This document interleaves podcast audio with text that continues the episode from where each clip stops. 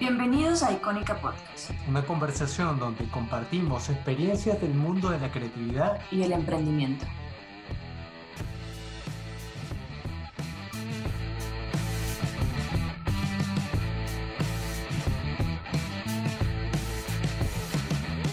Hola, hola, ¿qué tal? ¿Cómo están? Hola Javi, ¿qué tal? Hello. ¿Qué dicen? Hola, hola. Gustazo, ¿qué dices, Daniel? Un gusto, el gusto es mío, bienvenido. Exactamente. Te presento a Daniel, mi compañero, colega, confidente y demás. Eh, y él es Javier. Javier es... eh, yo trabajé con Javier hace, ¿qué será? ¿Un año? ¿Un año y algo? Más o menos. Sí, sí, Sí. un añito. Este, trabajé, trabajamos a distancias, evidentemente, y no, muy, muy cool la dinámica y la organización, sobre todo, que tiene con, con el equipo. Fantástico. Qué gusto, Javier, tenerte aquí y volverte a ver después de tanto tiempo. Mm. ¿Cómo ha ido? Ya sea, Dinero, un gustazo, qué bueno verte. Pues bien, gracias a Dios, este, justamente cuando empezamos a trabajar fue un año, pues, eh, clave para la agencia, ¿no? En el cual no sé si te acuerdas que por ahí nos cambiamos de oficina. Empezamos eh, a, a buscar eh, pues que nos, nos, nos pudieran visitar más los clientes, ¿no? Que vivieran la experiencia, qué es la agencia, quiénes éramos, eh, visitaran las instalaciones, sintieran la vibra que de pronto es importante que te transmite la agencia y el equipo.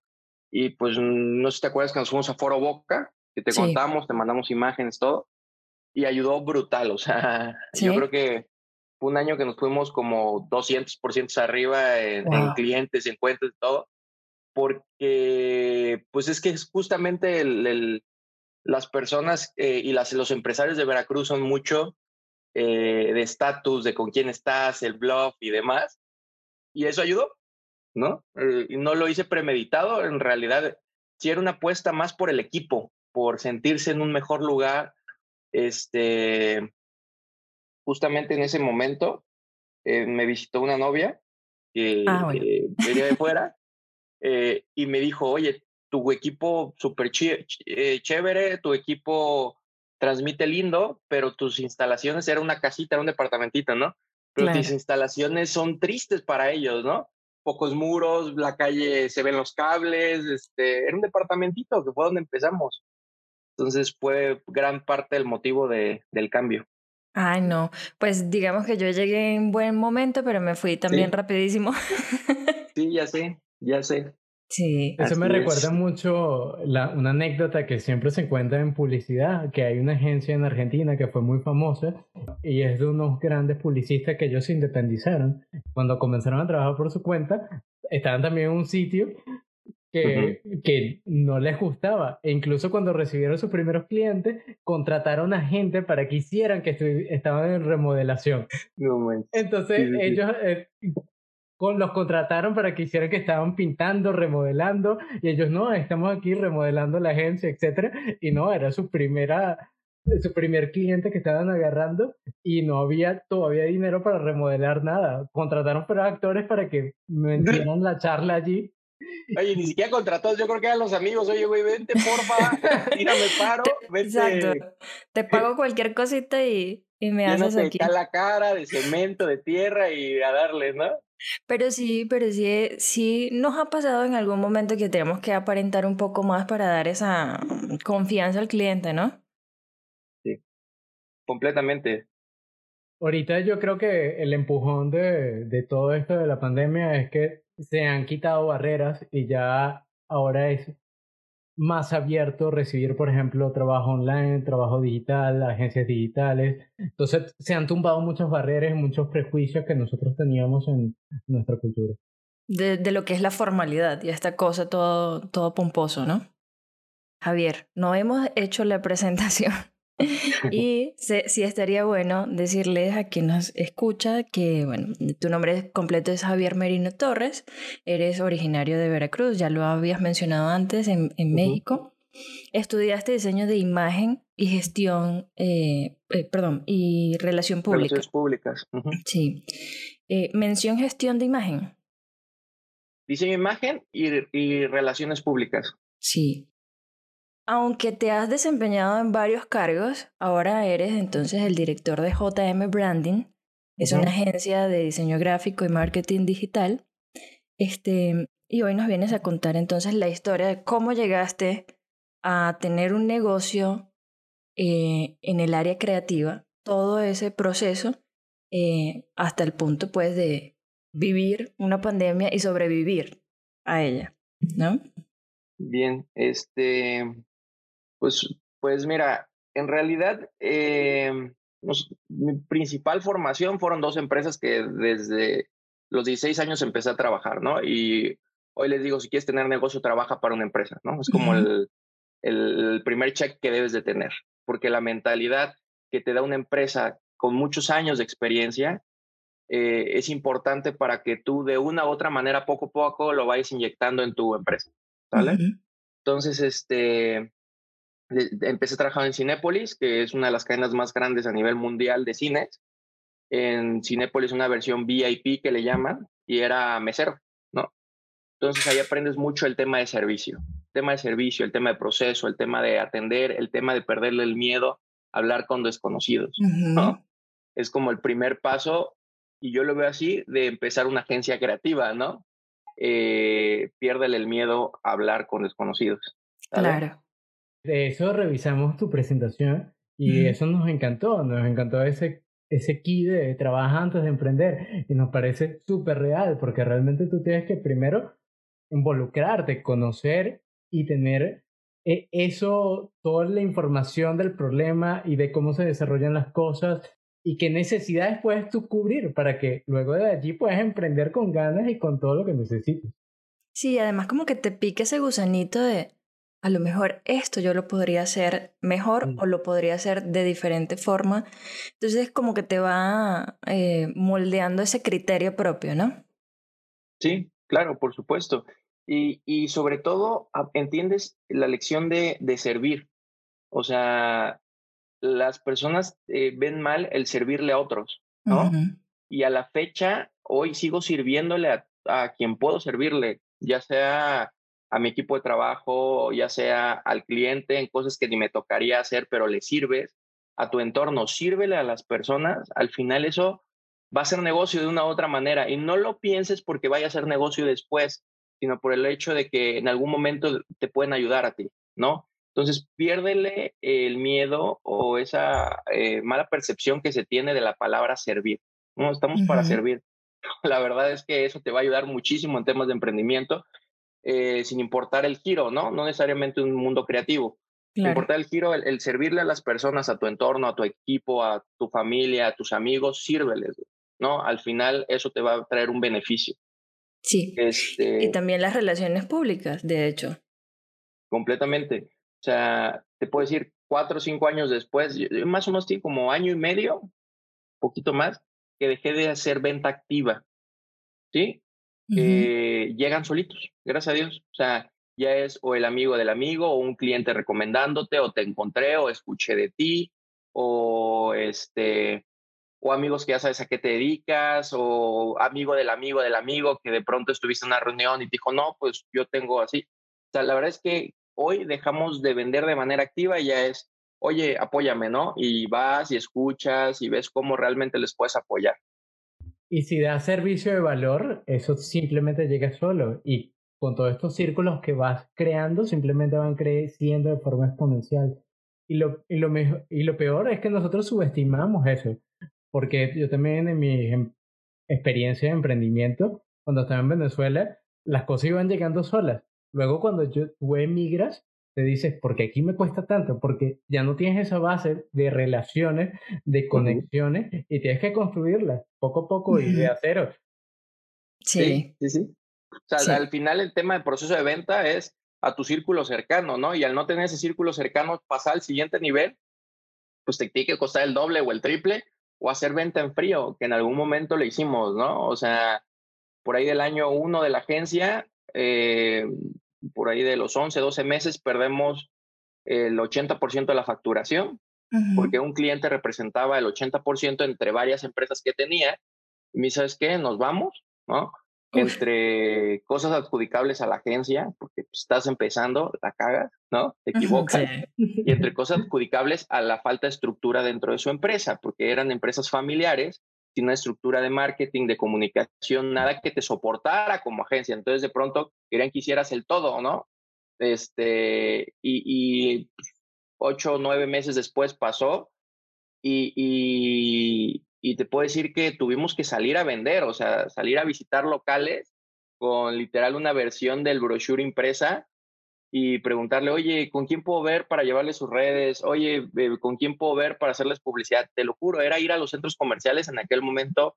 A veces lo hacía solo o a veces con un amigo que tiene una empresa de anuncios publicitarios, o sea, él nada más hace eh, letros 3D, en acrílico, PVC, lonas, vinil, de corte y demás, ¿no? Él se dedica específicamente como a la implementación de marca en los negocios. Íbamos juntos a veces, ¿no? Y eras, llegabas a una plaza local por local por local a ver en qué les podías ayudar. Y la venta en frío es difícil porque todo el mundo te rechaza, nadie quiere que, que tú le vendas, o sea, nadie está abierto a eso. ¿eh? Uno, la primera reacción es rechazo. Entonces, cortar y aceptar ese modo operandi es difícil porque tú sabes que es muy posible recibir un rechazo. En el 60%, en el, yo diría que hasta en el 80% de las ocasiones lo que vas a recibir es un no. Y sobre todo en esos, en esos inicios, hace cinco años, en donde las redes sociales se conocían, sabían el impacto, pero no tan, no, no era como de primera necesidad para, para el posicionamiento de una marca. Pues me sorprende. Y te ibas tú mismo, tú mismo con tu compañero, y dejabas al equipo trabajando en la, en la oficina que el equipo en aquel momento tampoco tenía tanta estructura, eran dos personas, ¿no? O sea, habíamos pasado de seis personas, que éramos en aquel momento, se nos fue el 80% de la facturación y entonces nos quedamos dos, ¿no? Tuve que darle las gracias a gran parte del equipo, nos quedamos, eh, se quedó alguien que era como administrador de proyectos y community y un diseñador gráfico, ¿no? Y entonces, ese pues diseñador. Bueno, tampoco había muchas cuentas, nos quedamos con dos clientes, ¿no? O sea, Pero eran dos, clientes. Perdón, esos dos clientes, em, ¿cómo le hacías para, para que te dieran, para que fueran rentables para ti? Mira, eh, hay algo que tienes, cuando tienes negocio que al final el equipo no termina de entender, a veces es que por mucho que sea la facturación de una empresa, tú no puedes repartir ese dinero entre el número de personas que están dentro de tu, negocio, porque si no, cuando vienen momentos difíciles, no vas a tener con qué aguantarlo y entonces no solo no les vas a poder dar su sueldo, les vas a tener que dar las gracias, ¿no? Y entonces tienes que, eh, la verdad es que eso es algo que entendí sin, no sé ni cómo lo entendí, este, era, pues sí, o sea, adjudícate responsabilidad de sueldos de tu equipo hasta donde tú puedas absorber con tarjeta de crédito, con préstamos, que literal a veces era hasta, oye, ma, préstame dos mil pesos para completar, ¿no? O sea, de verdad así era a veces. Este, pero tú, o sea, yo solo me comprometía a un sueldo, el cual estaba dispuesto, o sea, sabía que podía cubrir de una u otra manera, jalándole de uno u otro lado, ¿no? Entonces, eh, uno de los clientes tenía muy buen nivel de facturación, ¿sí? Este, que con ese salía para las nóminas, para la renta, sacaba los costos. Y el cliente adicional que teníamos era lo único que a mí me quedaba para, pues, para mí, para mis gastos, ¿no? o sea, este ¿tú no te pusiste un sueldo tú? Nunca, eso es un error, o sea, eso es un fuerte error. Eh, a la fecha lo intentamos, o sea, hoy, hoy ya tengo contadora, por ejemplo, o sea, después de cinco años, hasta el año cuatro decidí, siempre hubo una contadora que me hacía facturas, que me cuadraba los impuestos y demás, pero nunca estuvo activamente controlando temas administrativos, cobranza, nunca, nunca, hasta hace un poquito menos de un año, que le dije, oye, dame una igual a donde tú, tú cobres, tú administres, tú eh, prácticamente pagues, o sea, nada más me digas a quién pago, cuánto pago, este, apenas lo hice, estamos ya en un, en un proceso de profesionalización, o sea, hacíamos cosas que no debíamos hacer entre la manera en la que pagabas, los tiempos, este, y hoy estamos en un proceso de meter control ¿sí? Para poder dar el siguiente paso, ¿no? También porque tu equipo te lo, te lo demanda y tu equipo lo necesita, ¿sabes? Tú le tienes que cumplir esa parte a los que vale la pena porque ya te están respaldando en realidad. Pero, pero eh, la verdad es que lo del sueldo es un paso que sé que tenemos, tenemos que dar, pero no lo hemos dado. ¿Qué si hago? Separo mis cuentas, ¿no? Es decir, oye, ah, voy a, necesito dinero, lo muevo a una cuenta personal y en esa lo trabajo porque antes la contadora eran el café, eh, la, despensa, no sé, este, eh, nómina, o sea, estaba todo revuelto. me decía, güey, es que aparte es una hueva de ver todos tus gastos, ¿no? O sea, entonces ya por lo menos le ayudé en eso, pero todavía no me pongo un sueldo. Pero pues en eso estamos, ¿no? O sea, yo sé que cinco años suena mucho, pero no es tanto en cuanto no, Es una empresa muy joven y la verdad te felicito porque en cinco años digamos que se, se ha podido ver la evolución, eh, eh, el desarrollo y la evolución de la empresa. Pues ahora mismo, aunque sea una persona encargada de, de la parte administrativa, al final es un departamento. Es un departamento y así poco a poco pues vas, vas haciendo los engranajes este, necesarios para tener, para que, para que se sienta entonces la, el crecimiento de la, de la agencia. Y la verdad, pues yo que trabajé contigo y con tu equipo, aunque fue muy poquito el tiempo, me encantó la dinámica, la, la manera que tienen de comunicarse tan respetuosamente. Este, se hace un poquito más sencillo la labor de comprender y traducir las ideas, ¿no? Traducirlas a, al diseño, en ese caso. Entonces yo salí bastante encantada. Me imagino, yo como empleada, me imagino que, que los clientes deben estar súper gustosos.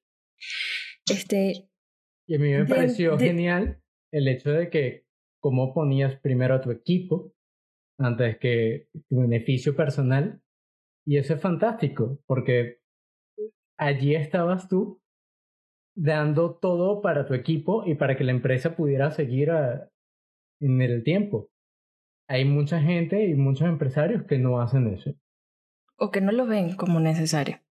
Es que fíjate que a mí me tocó vivir eh, gran parte en, esos trabajos que pasé, ¿no?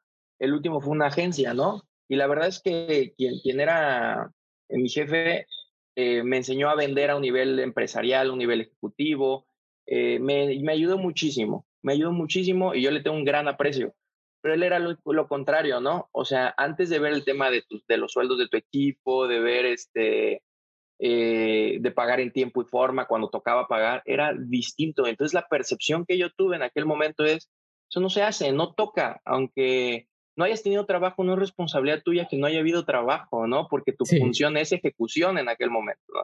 Entonces, yo, yo sí me, me generé un chip en el que primero les cumples con su sueldo, ¿no? Primero está ellos, y ya después, eh, pues, pues lo, que, lo, lo, que toca después, ¿no? Ya después repartes o te quedas sin nada, lo que te toque. Primero le cumples a tu equipo.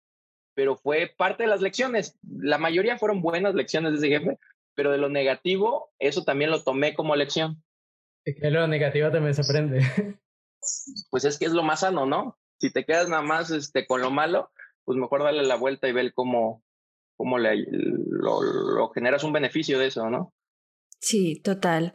Pues me sorprende, me sorprende para bien, evidentemente, eh, y también porque, como acaba de decir Dani, eso no, no ocurre en la mayoría de las empresas. No hay esa cultura en donde reconozcas que la labor de tu equipo de trabajo es tan importante como el cliente que te paga. Porque resulta que si tienes un cliente que te quiere pagar, pero no tienes quien te ejecute el proyecto, pues no tienes nada al final. ¿No? Y está, está muy chévere que, que le dediques eso, esa importancia a tu equipo y que, que lo valores, evidentemente.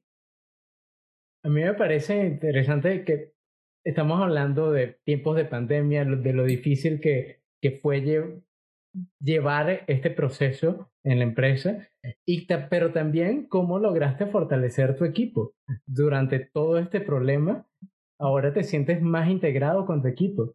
Y me recordó mucho lo que yo leí de un libro de, Shoe Dog de Phil Nike, de la historia del fundador de, de Nike, que él decía que una de las cosas más importantes de tu negocio es que te rodees de believers, de gente que cree en ti completamente para que puedan ayudarte a soportar esos malos momentos, para que cuando todo eso pase, todos crezcan en conjunto.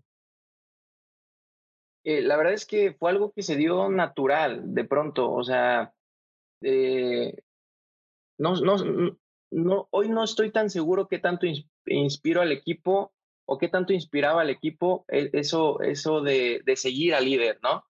Este, la verdad es que yo simplemente pedía las cosas, simplemente luchaba por las cosas, buscaba cuidarlos y, y de pronto hasta yo mismo me decía, güey, es que te falta liderazgo, te falta que se comprometan más contigo, ¿no? Y hoy, gracias a Dios, se dio, o sea, no, fue algo premeditado, ¿no? Se dio. Yo no sé si fue por, por el cómo aguantamos o por el cómo salimos de la situación juntos, que al final nos unió a una parte del equipo. Este, porque sí, o sea, no soy una persona que los haya inspirado desde el principio, ciertas cosas y demás, ¿no? O cierta parte del equipo reconocían, ¿no? Pero fíjate que, que, aprendí algo justo en, esta parte y ya hacia la salida de la pandemia fue, me decía, me decía un cliente, un cliente nuevo. A mí no me gusta contratar personas de menos de dos años de experiencia y que no hayan estado en otras empresas porque no reconocen los esfuerzos que hoy haces por, por ellos. Cuando son personas que recién salen de la universidad y eres su primer trabajo, creen que tienen derecho a todo, no entienden cuáles son sus derechos, sus obligaciones, que si es una buena empresa, que es una mala empresa.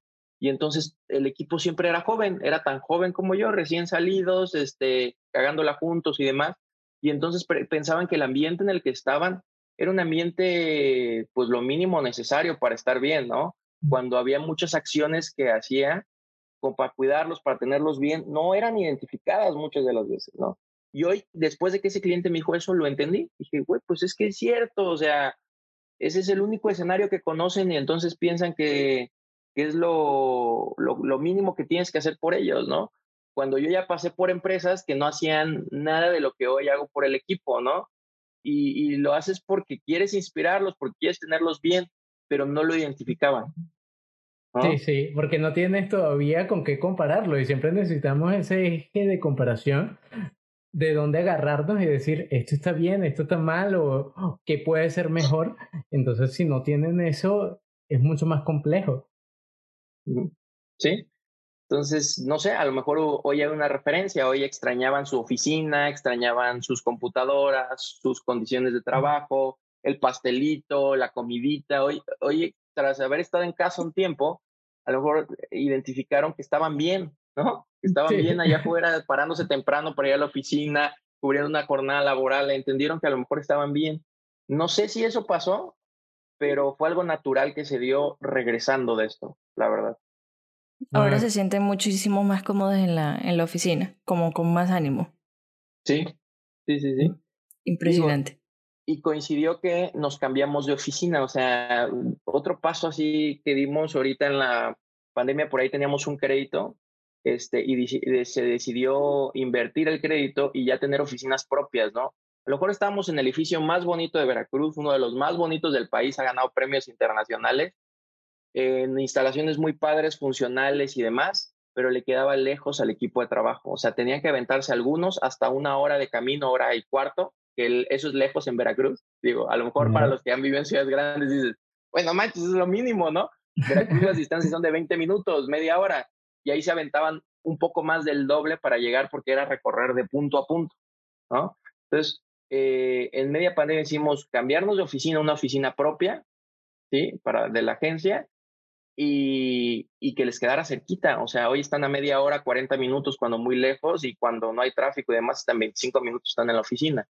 Sí, eso mejora la calidad de vida de todos. Y yo creo que son el tipo de cosas que la gente va agradeciendo, porque todo es un intercambio de valor por valor. Y entonces esos pequeños detalles por, por parte de, tu persona, tu equipo, se toman en cuenta y son muy, muy importantes. Pues si la gente se siente bien, trabaja mejor. Claro. Y te responde más, más a gusto te responde más cercano al ideal, ¿no? Sobre todo en, en, cuanto a comunicación con el cliente.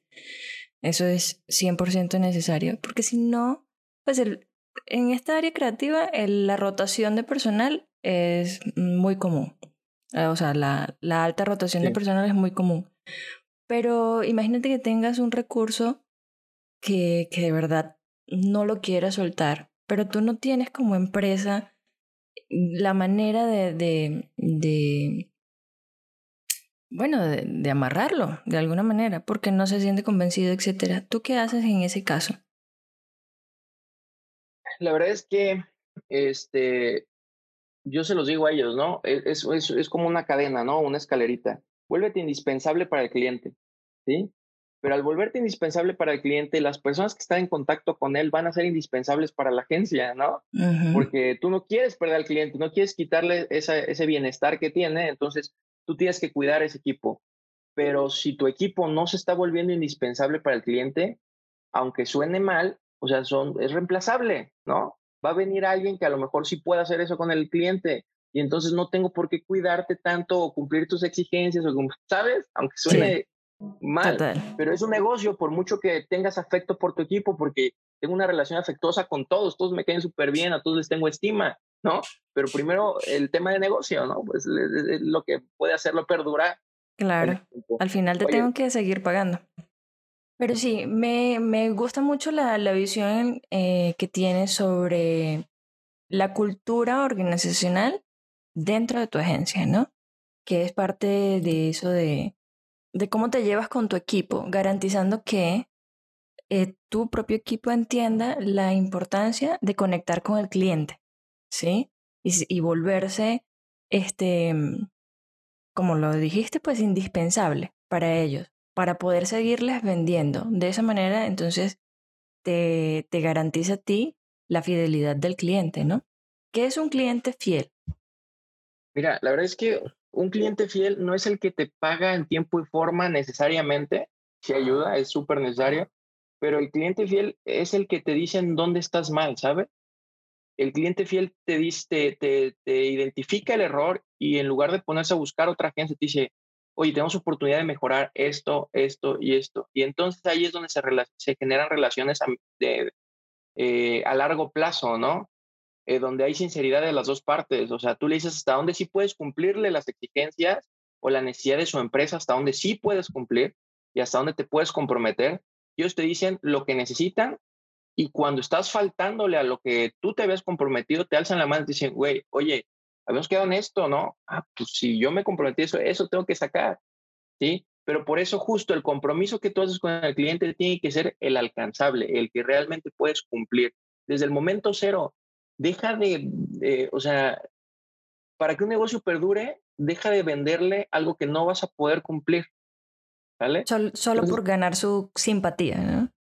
O, o, solo por cerrarlo, ¿no? Porque al final lo vas a perder y entonces una, es mala imagen. Si tú pierdes un cliente eh, de manera eh, en la que él se va descontento de tu trabajo, porque pues puedes perder por mil motivos, ¿no? Y constantemente, por ahí hay una frase de Mad Men esa es como mi Biblia. Este, buena serie, buena Muy buena. Este, que, que, decía, o sea, el cliente lo empieza a perder desde el momento que es tu cliente, ¿no? O sea, sabes que es inevitable perder un cliente en, en este, en este negocio, ¿no? La, el tema aquí es que aguante lo más que pueda, ¿sí? Y va a aguantar lo más que pueda si son sinceros entre ellos, entre, entre, entre, entre las dos partes, ¿no?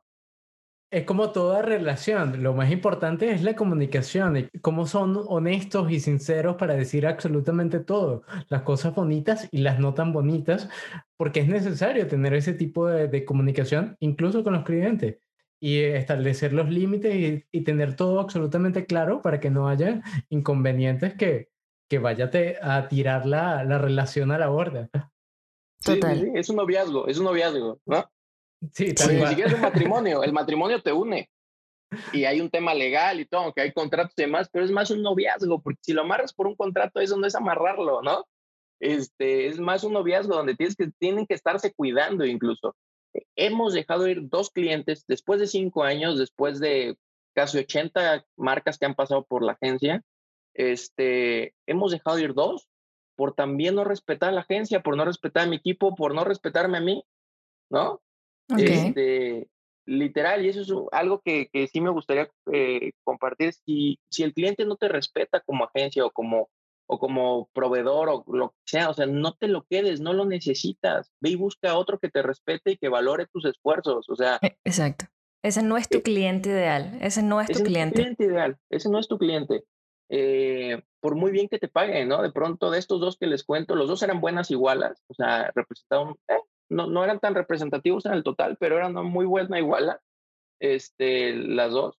Una más, o sea, una sí hubiera representado a lo mejor un 15% de la facturación de la, de la agencia de verse, de haberse cerrado, pero, pero está en una reunión diciéndole lo que íbamos a hacer y cómo lo íbamos a hacer, todo era no, no, no. Él nos decía lo que quería, le decía, ah, es que no funciona así Instagram, o sea, no, no podemos hacer eso. Y llegó el momento que me gritó, pues se va a hacer así, porque yo digo, yo, pues no, entonces no te vamos a servir de nada. Si tú me quieres regalar tu dinero, bien, ¿eh? Adelante, yo te lo recibo. Pero si no, no te va a generar absolutamente nada. Y mi respuesta de que si me quieres regalar el dinero, todavía lo hizo enojar más, ¿no? Este, de en eso entró alguien que me apoya el equipo, este, el administrador eh, de, proyectos intentó mediar porque yo la verdad es que la respuesta fue un poco déspota de mi parte, no grosera, pero sí un poco déspota. Entró a mediar el administrador de proyectos este, y, como que controló la situación y todo, pero un mes después nos estaba hasta robando porque nos queda de ver dinero, ¿no? Ah, caramba. Entonces trabajamos gratis, muchas cosas, pero, o sea, dije, ya, o sea, ya no quiero eso dentro, dentro de mi estructura de trabajo, no quiero ver esa cuenta, ya, me asqueó, adiós y salimos bien, o sea, no nos quedó de ver tanto, medio nos pagó unas cosas y listo, ¿no? Y no va a hacer nada con sus empresas por la actitud que tiene esa persona, te lo aseguro, le tiene un deadline. Claro. Es impresionante, ¿no? Eh, eh, eh, hubo un episodio en donde justamente comentábamos esto de, de, de las relaciones tóxicas incluso en el trabajo, incluso en los negocios. Son ese tipo de clientes por lo general que uno ve en, en esta área, ¿no? Porque lo hemos conversado en la mayoría de los, de los episodios con Dani, que nos damos cuenta que el área creativa, el cliente, por, por ser su producto o su servicio, lo que está en juego, se siente muy creativo y no se deja asesorar. No es que no lo seas, pero aunque sea algo que proviene de tu cabeza y de tu imaginación, una idea tuya tiene unas reglas y tiene que seguir pues un esquema para que funcione. Eso me recuerda el key point de una de tus presentaciones que revisamos, el de tu sueño no siempre es fácil y como emprendedor lo sabes, es, pasan muchas cosas y pasan muchas cosas difíciles y simplemente tienes que seguir adelante. ¿Cómo haces para mantener la motivación y seguir, aunque no siempre es fácil, como emprendedor y emprendedor creativo, como diseñador, como todo lo que estás desarrollando? La, verdad es que en gran medida es un tema de mentalidad, es un tema de, darle ligereza a ciertas cosas que a lo mejor no eran tan ligeras, ¿no? Y, y es, es ir cambiando como el chip, ¿sí? Al principio los problemas de la agencia eran problemas que se convertían en problemas emocionales, o sea, me, generaban cuadros de depresión prácticamente, o sea, te sentías desmotivado, te sentías triste, veías las cosas distintas, entonces mientras tú vas dejando que se empodere de, tu mentalidad eh, el, problema, ¿sí? Y entonces lo resuelves, eh, o, o, no lo resuelves, o lo resuelves a medias, ¿sale? Entonces, yo creo que para poder eh, seguir luchando por el sueño de emprender, de lo que sea que hagas, tienes que, que buscar eh, un poquito de inteligencia emocional y poder controlar la mente, ¿no? Y entonces darle el enfoque que aunque no sea cierto, tú te engañes para que ese enfoque digas, bueno, es una oportunidad, vamos a darle, ¿no? Porque, porque sí, todo el mundo te dice, todos los problemas son oportunidades, pues, pues no estoy tan seguro, ¿no? Pero pues engáñate, güey, ¿no? Sí, o sea, la estoy sufriendo, pero necesito voltear mi mente y mi visión hacia lo que aparente ser una solución o aparente darme esperanza. Exacto. Y, y es ahí donde vas, vas resolviendo, vas resolviendo. Y, y, luego te das cuenta que los problemas que eran inmensos al principio se vuelven cotidianos hasta cierto punto. Y entonces, no cotidianos de diario, pero sí constantes. Y entonces ya sabes cómo resolverlo y sabes que tiene una salida, ¿no? Eh, cuando el problema era, oye, no tengo para pagar nóminas, ¿qué hago? Después sabes que vas y pides, ¿no? Cuando el problema era, oye, es que este cliente me debe muchos meses, ¿qué hago? Pues cóbrale, güey, ¿no?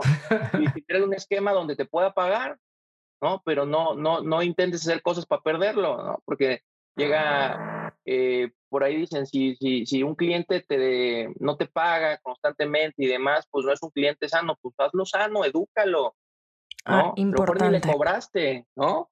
Importante. También hay una frase que me encantó que, que haces la diferenciación entre lo que es trabajar gratis y lo que es regalar tu trabajo. Eso me pareció fascinante. Sí. Porque pues, pues normalmente estamos como mm, acostumbrados a, a relacionar ambos términos por igual. Como que estoy regalando mi trabajo o estoy trabajando de gratis. Por favor, compártenos cuál es tu concepto de, de esos dos términos que me pareció Bien. genial. Es que, mira, al final eh, uno puede dar algo, ¿sí? Sin un, sin un valor e- económico, por así decirlo, ¿no?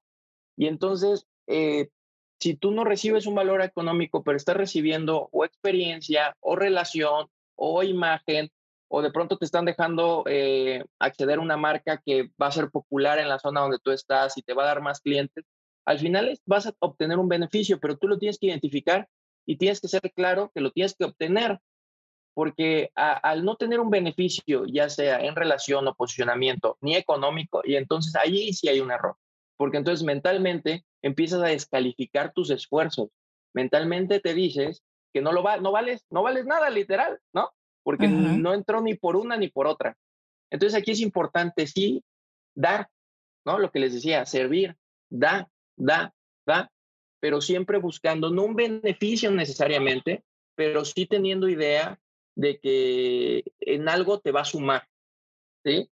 Entonces, este, no, no, mm, sí, no des necesariamente por interés, ¿sí? Pero sí, sí das eh, con un objetivo en específico, ¿no? Entonces, ahí es donde está gran, en gran medida la diferencia. O sea, eh, por ejemplo, un cliente, si tu, si tu contrato fue por un alcance específico, pues dale un poco más. ¿sí? Al cabo ya está pagando el resto. Y entonces no te cuesta darle la sensación de que le estás dando algo de más. ¿Sale? Y eso va a ayudar a una relación duradera y una relación de confianza. Eh, si tú quieres cobrar todo, ¿no? Entonces va, a ser este güey me está dando consejos porque quiere seguir cobrando más, porque no, o sea, hay veces como ayer me pasaba un chavo como de 17 años que está haciendo su servicio en una empresa en la que estamos haciendo marca. Eh, Se ve que eh, pues el chavo tiene medios y tiene relaciones en donde está y entonces está emprendiendo un negocio de limpieza, ¿no?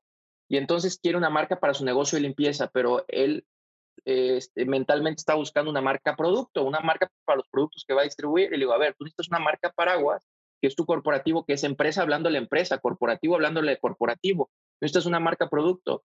Sin embargo, sí hay necesidad dentro de esta estructura de una marca producto, pero entiendo que ahorita no puedes pagar dos marcas, ¿no?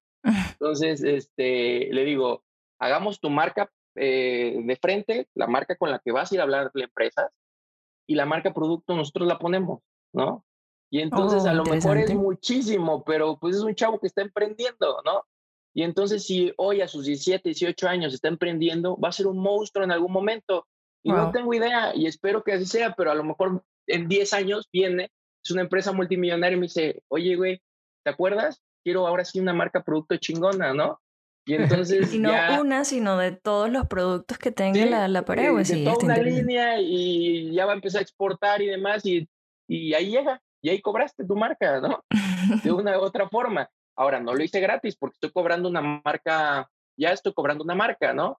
Y le dije, y fui bien claro, a lo mejor no te voy a entregar manual de esta marca, no te voy a entregar todo eh, muy bien definido, pero te va a servir para lo que necesitas de la marca producto, ¿no? ok. Entonces, Perfecto. este, pues nada más le vas a dar el signo, a lo mejor le ayudo con las etiquetas, ¿sí? Y, y Sí. listo, pero ya cobraste algo, ya hubo un ingreso a la agencia que te da el, el recurso para poder invertir tiempo en, en su proyecto, ¿sí? Que a lo mejor, pues sí, estás dando algo de más, no importa, está bien, en algún momento va a llegar algo, o te va a recomendar o algo. Exacto, y ojalá que él crezca como empresario y como tú dices, no solamente te trajo en ese momento esa, esa remuneración económica, sino en el futuro es un cliente que sí o sí va a regresar contigo. Se casó contigo, con, no contigo ni con la agencia, sino con el servicio, ¿no? Sí. Sí, porque a veces nos enfocamos en la transacción solamente y, y nos olvidamos del recorrido, que es establecer esa relación con el cliente para establecer relaciones a largo paso, plazo, valga la redundancia, porque es lo más importante que tengas esa relación con tu cliente, más allá de la transacción. Sí, tal cual. O sea, ¿se acuerdan del cliente cuando se fue el 80% de la facturación? ¿sí? Nos quedó dos clientes, uno muy chiquito y uno que nos ayudó a pagar la estructura, ¿no? Les comentaba. Ese cliente hoy sigue siendo cliente, es el cliente que más tiempo ha pasado en la agencia. Y hoy les digo, es mi amigo, ¿no? Tan mi amigo que hace unos días, eh, digo, hemos vivido viajes, trabajo, cenas, de todo, ¿no? Pero hace unos días necesitaba un carro y me dijo, sí, pasa a mi casa en Cocoyo, que es un club de golf cerquita de la ciudad, porque necesitaba carro porque el mío no entraba a la ciudad, y agarra el que quieras. O sea, llegas y un Corvette clásico, un Porsche, una camioneta, una, una Jeep, este, una camioneta Kia del año eh, bien, y, y, es mi amigo, ¿no? Entonces me dice, el que quieras, güey. Pude haber agarrado el Porsche, pude haber agarrado la Jeep, pero también es un tema de respetar la amistad y el punto, ¿no? Y le digo, güey, necesito un carro para entrar, ¿no? Préstame la, era una Kia, ¿no? Préstame la Kia, toda madre, y anduve súper a gusto, le dejé mi carrito ahí, si necesitas hacerlo, ahí están las llaves, ¿no? Este, y solucioné, pero es tu amigo, ¿no? Y eso es respetar la línea, ¿no? Así como yo sigo cobrando mi servicio con él, ¿no? pero también puedo ayudarle en cosas de cuates y no cobrarle eso, ¿no? O sea, cosas hasta de, oye, ve y abre mi departamento, ¿no? Porque va a ir a limpiar a alguien. Pues, güey, no tengo pedo, si no puedo ir yo mando a alguien, cabrón, pero eres mi cuate, ¿no? Sí. Y, y, y reconocer el, cómo te ayudan, nos hemos ayudado porque crecemos juntos, ¿no? Ah. Eh, tú me ayudas a generar estructura a, en algún momento a que siguiera viviendo la agencia, ¿no? y yo te ayudo a que sigas generando más y más riqueza dentro de tu negocio, dentro de tu giro. ¿sí? Sí, es que si le das valor a, tu cliente, tu cliente crece contigo. O sea, tú tienes que darle valor. Eso es igual que cuando comentabas en, en tu presentación de que si trabajas para alguien, tienes que hacer de que tus jefes reciban valor de ti para que tú cuando emprendas puedas emprender bien. Porque eso es importante. Es importante dar y dar ese servicio, servir y dar valor para que la gente crezca y luego tú puedas crecer con ellos. Sí, pero, pero hay una línea muy delgada, ¿no? Entre, entre darle esa confianza al cliente de que sepa que puede contar contigo como amigos, no solamente como partners en negocios o, o cliente, cliente servidor, que puede llegar a ser peligroso, ¿no? Y puede incluso ah, significar un riesgo a, a, la dinámica de trabajo o a la facturación, pues a la, a la forma de, de, cobrar, ¿no? A la cobranza, incluso a la facturación al final. ¿Cómo lo podrías manejar o cómo lo manejas tú? Son dos líneas. Una, no hagas amigo a alguien que, a un cliente que no vaya a tener la inteligencia emocional de dividir las, las cosas, ¿no? O sea, es al que tiene la inteligencia emocional o mental en general de decir, sí es mi amigo, sí me ayuda mucho, pero no puedo faltarle a su negocio, ¿no? Que al final por eso llegamos, con una relación comercial. Entonces, una es el primer filtro, esa relación que pasa esa, eh, la línea de amistad, no solo una relación afectuosa, sino una relación de amistad, es porque ese cliente tiene la inteligencia emocional y tú tienes la inteligencia como proveedor de no faltarle tampoco a su negocio, ¿no? Ah, es mi cuate, le entrego en un mes, vale más, es mi cuate. No, güey, o sea, es, es tu cliente, paga por él, entonces sigue respetando esos tiempos, porque también le puedes faltar el respeto a, a, la negociación, ¿no? Eh, eso por un lado. Eh, y, y, por otro lado es, no, no puede ser el bueno y el malo en tema de cobranza, ¿sí? Entonces, la figura de la contadora fue fundamental, porque así por aquí le estabas diciendo, oye, hay que hacer esto, hay que hacer aquello, pero ya te debe dos meses, ya te debe dos meses y entonces, puta, ¿cómo le cobro si acabo de decirle que hay que hacer esto? Entonces, ¿cómo me voy a ver? Entonces, sí pone una figura de cobranza, para que tú dejes de cobrar, para que tú nada más seas buenas noticias, para que sea, oye, ya terminamos esto, oye, ya te mandé tal cosa, oye, acabamos de incrementar las ventas tanto, oye, hablé con tu equipo de comunicación, me dice que hayas recibido muchas llamadas. No sé, ¿sabes? No puede ser el bueno y el malo. Entonces, tener una figura de cobranza es, eh, es que una persona, un tercero, le hable para cobrar, no, no tú directamente. Y puede ser incluso el bueno de la jugada. Oye, es que me habló tu cuenta, pero aguántame tantito, ahorita no puedo, ah, no, pues déjame hablo con ella, a ver en qué puedo apoyar. entonces también es el bueno, pero si tú eres el que hace todo, pues es que, güey, me estás cobrando y entonces... sí, me estás cobrando, pero también me estás pidiendo un carro prestado. Entonces vamos, vamos a ver cómo, cómo hacemos el asunto. Exacto, ¿no? Entonces son como las dos, son como las dos partes. Sí, hay que jugar este el bueno y el malo, separar esos roles y hacer de policía bueno y policía malo puede ser beneficioso en ese caso. Sí. Entonces, sí, el, el consejo ahí sería, una, no, no, no genere relaciones de amistad con el que no vaya a saber diferenciarla. Y la otra es, pon a alguien a cobra que no seas tú. ¿no? fantástico, sí, es que ese, ese sí, ese tema de la cobranza para los clientes es un tema eh, pues complicadito. Eh, incluso puede significar un escollo entre todo el esquema de monetización de tu negocio. Importante, importante verlo y, analizarlo desde, desde el punto de vista como esto, esto va a suceder, esto va a suceder, sí o sí. Ahora, ¿cómo, yo, cómo yo reacciono ante eso y cómo, cómo dentro de mi esquema de monetización, pues significa algo más y ya tengo la respuesta. ¿Cómo lo, cómo lo haces, eh, por ejemplo, en tu... Ya sabemos que tienes a alguien que te haga el trabajo difícil de cobrar, pero en tu esquema de monetización, ¿lo tienes predeterminado o fue algo que surgió empírico?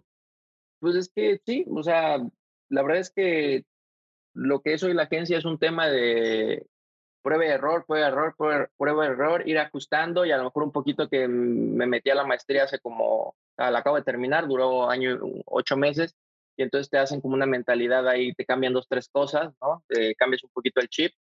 Este, y sí, o sea, dentro de las cosas que detecté es que nuestro nivel de facturación no era malo, el nivel de facturación pero el nivel de flujo, o sea, lo que estaba en las cuentas, era un pedo, ¿no? Apenas salía para pagar nómina, renta y luego, cabrón, ¿en qué momento se vuelve negocio? Y hasta el momento que entendí eso, que tenía que eh, realmente presionar el tema de flujo, el tener el dinero en la cuenta, no solo en la factura o en el ideal ahí, eh, fue que empezaron a funcionar las cosas, ¿no? Y pudimos tomar riesgos como tener una oficina propia, ¿no? En lugar de estar rentando. Este, pero, pero hasta que el flujo lo logras eh, hacer más constante.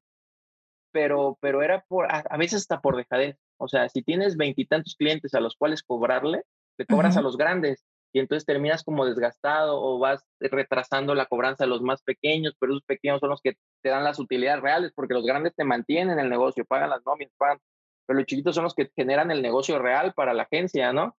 Entonces, este, o lo pudieras ver al revés, yo prefiero verlo del otro, del otro lado, ¿no? Así como lo puedes ver como los grandes son el negocio y los chiquitos dan el, la estabilidad, yo lo prefiero ver al revés, no sé por qué. Este, sí, te lo, te lo juro, porque al final es, si se va uno grande, bueno, pues ya metes los chiquitos a, a soportar la estructura de tu agencia, ¿no? Pero si tú vives de los grandes, entonces haces un estilo de vida que no te va a alcanzar para, para soportar si se te van. Entonces. Me pues, gusta la lógica, me gusta la lógica. Vamos más por ahí. Aprovechando lo que comentabas de, de los errores, eh, es importante recalcar eso, de que en el mundo del emprendimiento siempre cometemos muchos errores, sobre todo cuando estamos en nuestros primeros emprendimientos. ¿Cuáles han sido tus principales errores para compartirlos y podamos aprender de ellos? Mm.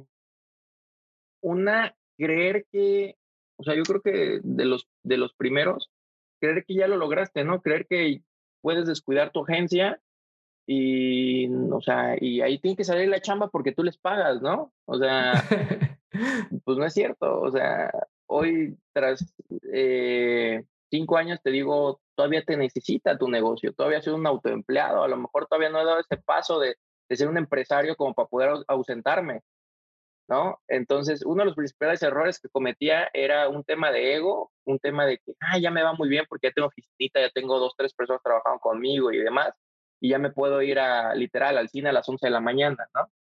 A las 12 de la mañana. Te lo juro, había veces que lo hacía. Pensaba que podía, ¿no? Ay, los negros allá, bueno, los negros, qué pena, qué comentario más racista, pero, pero sí. los negros allá en la oficina matándose para poder responder. Yo, yo pensaba que, que, ya lo había logrado y que podía hacer eso, güey. Estabas bien equivocado, ¿no? Estabas bien malito tu cabeza, güey. Ponte a chambear, cabrón.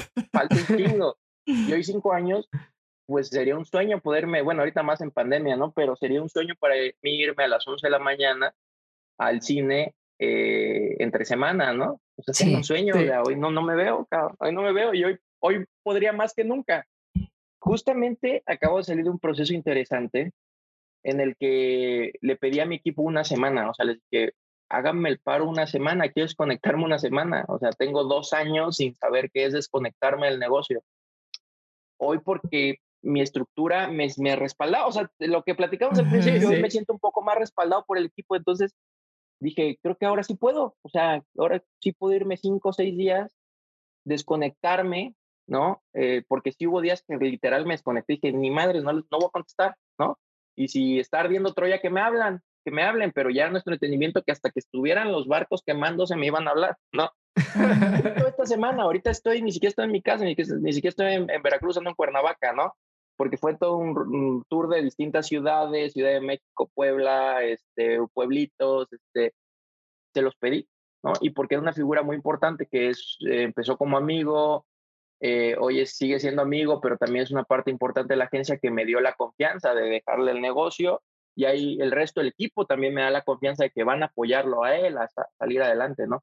Entonces, estoy en una semana fundamental, o sea, clave en la que entendí que pues sí, hoy sí puedo, ¿no? No sé si mañana pueda y si el equipo siga con la misma actitud para la siguiente semana poder volver a hacer lo mismo, ¿no? Pero sé que ya me aguantaron esta semana, me ayudaron y todo salió bien. Bueno, fantástico. ¿Y eh, cuál de todo este tiempo que tienes de cinco años de trayectoria has tenido miedos? Evidentemente.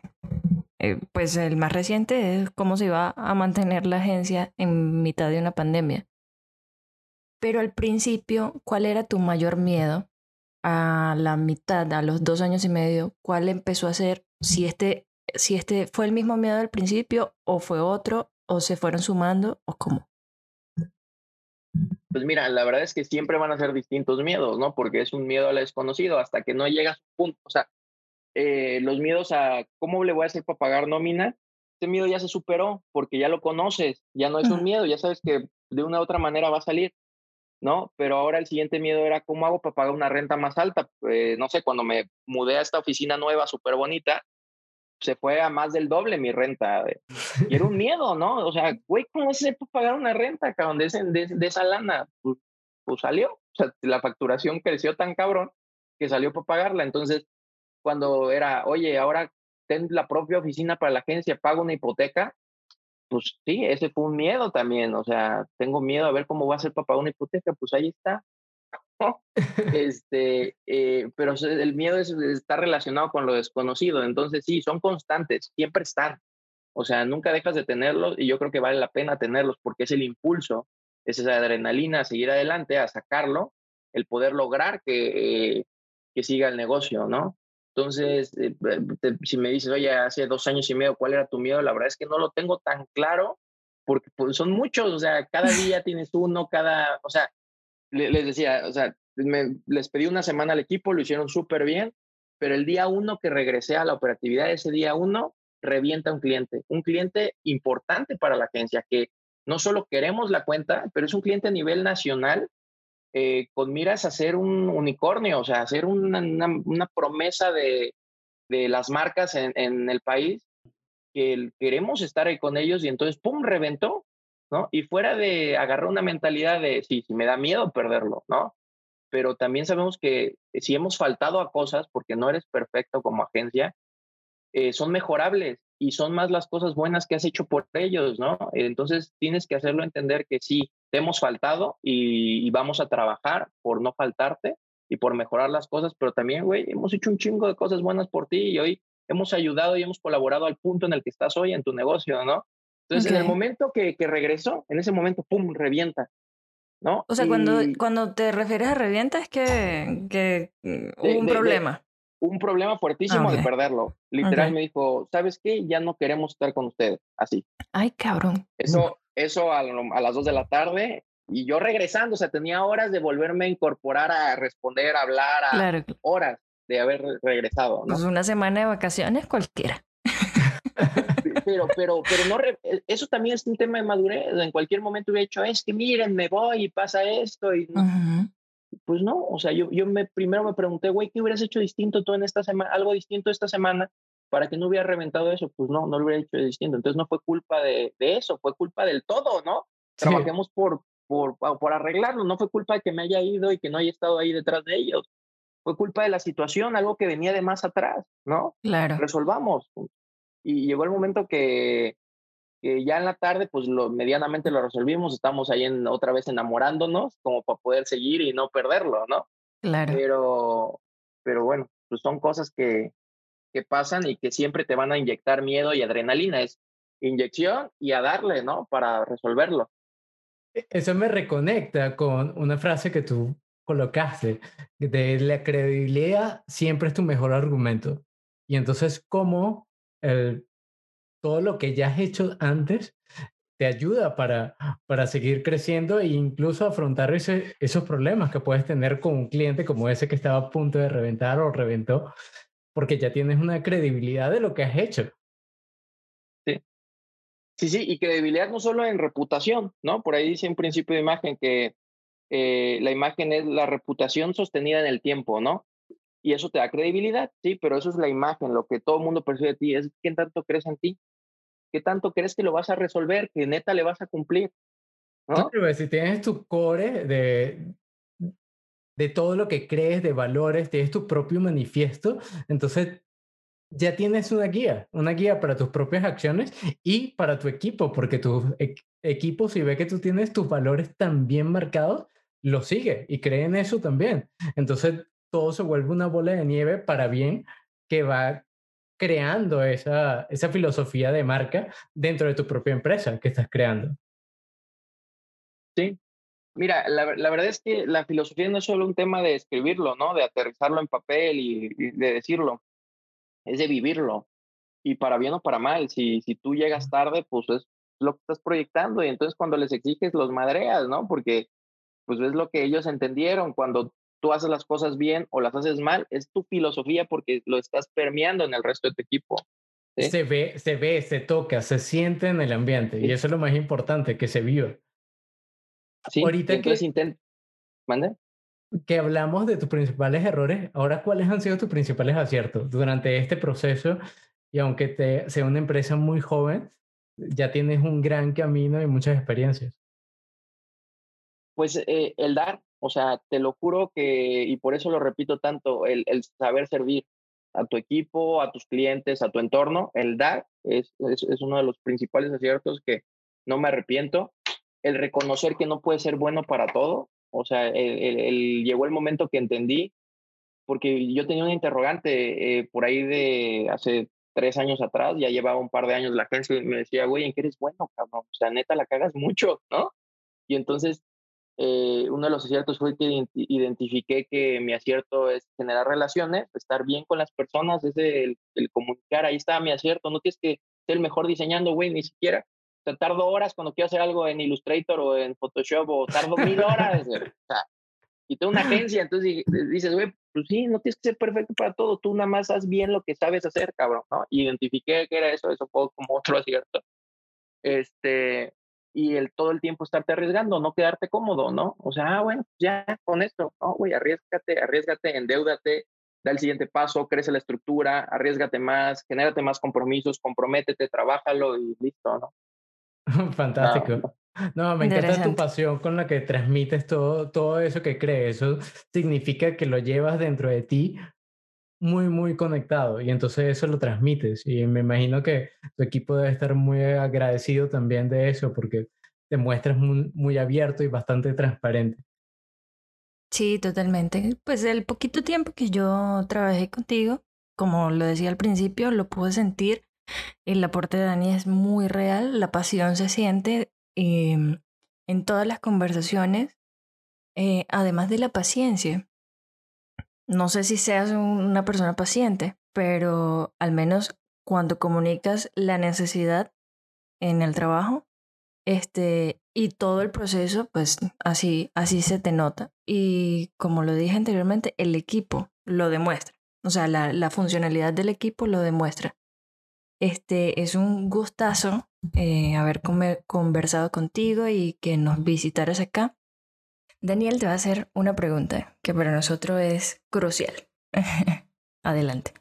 primero es, ¿qué consideras que es algo icónico y cuál es el suceso icónico que te ha marcado durante este proceso de, de ser emprendedor creativo? Buena pregunta. Eh, algo icónico dentro de esto, eh, pues de pronto quizá fue la, la, la capacidad de entender que eres parte de un todo y que no eres el todo, ¿no? O sea... wow. Eres una pieza más de un gran o sea, mecanismo. Pero, eso es algo que aprendí no hace mucho, ¿sabes? Me tomó mucho. De pronto el ego te consume porque como resuelves tanto y estás batallando y tú eres el de los clientes, eres parte de un todo, ¿no? Y también te sirve en los dos sentidos. En eh, eh, el momento en el que entendí eso fue, o sea, eh, no tienes que saber hacer todo y no, y no está mal que no sepas, ¿no? Pero también no quiere decir que no seas, que, que tienes que reconocer que tú no eres la agencia, ¿no? Eres una parte de la agencia. Entonces, usted puede decir que eso fue lo, como el momento más icónico dentro de la agencia y que espero y confío que eso nos tiene que ayudar a crecer y evolucionar. Yo estoy segura que sí, y me sorprende nuevamente porque, eh, lo repito, es, es difícil encontrar ese pensamiento o esa afirmación en, en empleadores, en, en, empresarios. Consideran que si, que si ellos faltan, todo se derrumba. Y hay dinámicas en donde sucede así, pero eso es una falla. Reconocer que tú no eres parte esencial de la empresa, eh, del negocio, es fundamental. No solamente como negocio o como empresario, sino también como persona. Imagínate cargar con la responsabilidad de una empresa que valga no sé cuánto vale eso y que si tú no estás, pues eso ya dejó de existir. Es un problema. Sí, y es un error, ¿no? Al final. No, y lo que me encanta de esa afirmación es que es saludable, saludable para ti, saludable para el equipo y saludable para la empresa como ente independiente, porque de esa manera todos pueden crecer de buena manera y sin que se creen flujos tóxicos internos. O sea, bueno, felicitaciones y muy, muy agradecidos de haberte tenido aquí. Gracias. Ha sido una conversación magnífica. Gracias, la verdad es que valoro mucho la invitación, la, la aprecio. Este, y bueno, pues aquí estoy yo sé que estamos en, camino de emprendimiento todos y aquí estoy, de verdad, si algo me hace feliz es poder platicar con personas con ese chip, con esas ganas, ¿no? Y, y, poder sumar y aportar y, y yo sé que, siempre nos tenemos que equivocar uno para poder eh, tomarlo, pero si de pronto ese consejo te ayuda a equivocarte y que te duela menos, pues tomarlo y, poder aportar, ¿sabes? Me, suma mucho y me hace muy feliz y de verdad valoro y, y, reconozco el que ya están haciendo esto, ¿no? Por ejemplo, le decía a Inaru, yo tengo meses queriendo hacer algo parecido y nunca lo he hecho, ¿no? Y ustedes ya dieron ese paso y, y todo se trata de dar el paso hacia adelante. Sí, de arriesgarse un poquito, de, de pasar esa frontera del miedo, que, que a lo mejor algo, a, a, lo mejor no, algo bueno traerá eh, ese, ese paso final o ese paso atrevido. Que como le comentaste hace un, buen rato, todo es ir superando miedos tras miedos. Hay muchos, pero lo importante es no quedarse allí paralizado por los mismos, sino ir uno por uno, solventándolo. Porque siempre van a existir y van a venir nuevos, e incluso mucho más grandes y aterradores. Pero lo importante es seguir. Seguir en conjunto con el equipo y con buena disposición y con esos valores que nos guían para hacer las cosas bien y seguir dando y seguir sirviendo. Así es. Así pues Muchas gracias, muchas gracias. Me hicieron muy feliz, me hicieron pasar un bonito inicio de sábado y pues aquí estamos. Igualmente. Y esto fue todo por el episodio de hoy. Muchísimas gracias nuevamente por escucharnos. Eh, recuerden que nos puede seguir por nuestras redes sociales. Octavio, eh, perdón, Javier Octavio. ¿Cuáles son tus redes sociales? Este, la verdad es que no las tengo tan en mente, es Javi-Merino27, me parece en Instagram, pero en realidad pues en Facebook, Instagram y todo, la agencia la, encuentra, la encuentran como JM Branding, seguro sale, ¿no? JM Branding. Y en LinkedIn también. En LinkedIn también. Por allí. Sí, por ahí andamos. O sea, la verdad es que eh, por aquí dicen un dicho que es candil de la calle, oscuridad de tu casa, ¿no? Entonces. sí, tenemos uno parecido como que en casa de herrero, cuchillo de palo, pero sí, sí, es exactamente igual. Nos pasa igual. Y a mí me pueden seguir como arroba Méndez en todas las redes sociales. ¿Y a Daniel cómo? Arroba Daniel Zapatas en todas mis redes. Muchísimas gracias por escucharnos. Y nos vemos la próxima. Hasta luego. Chao, chao.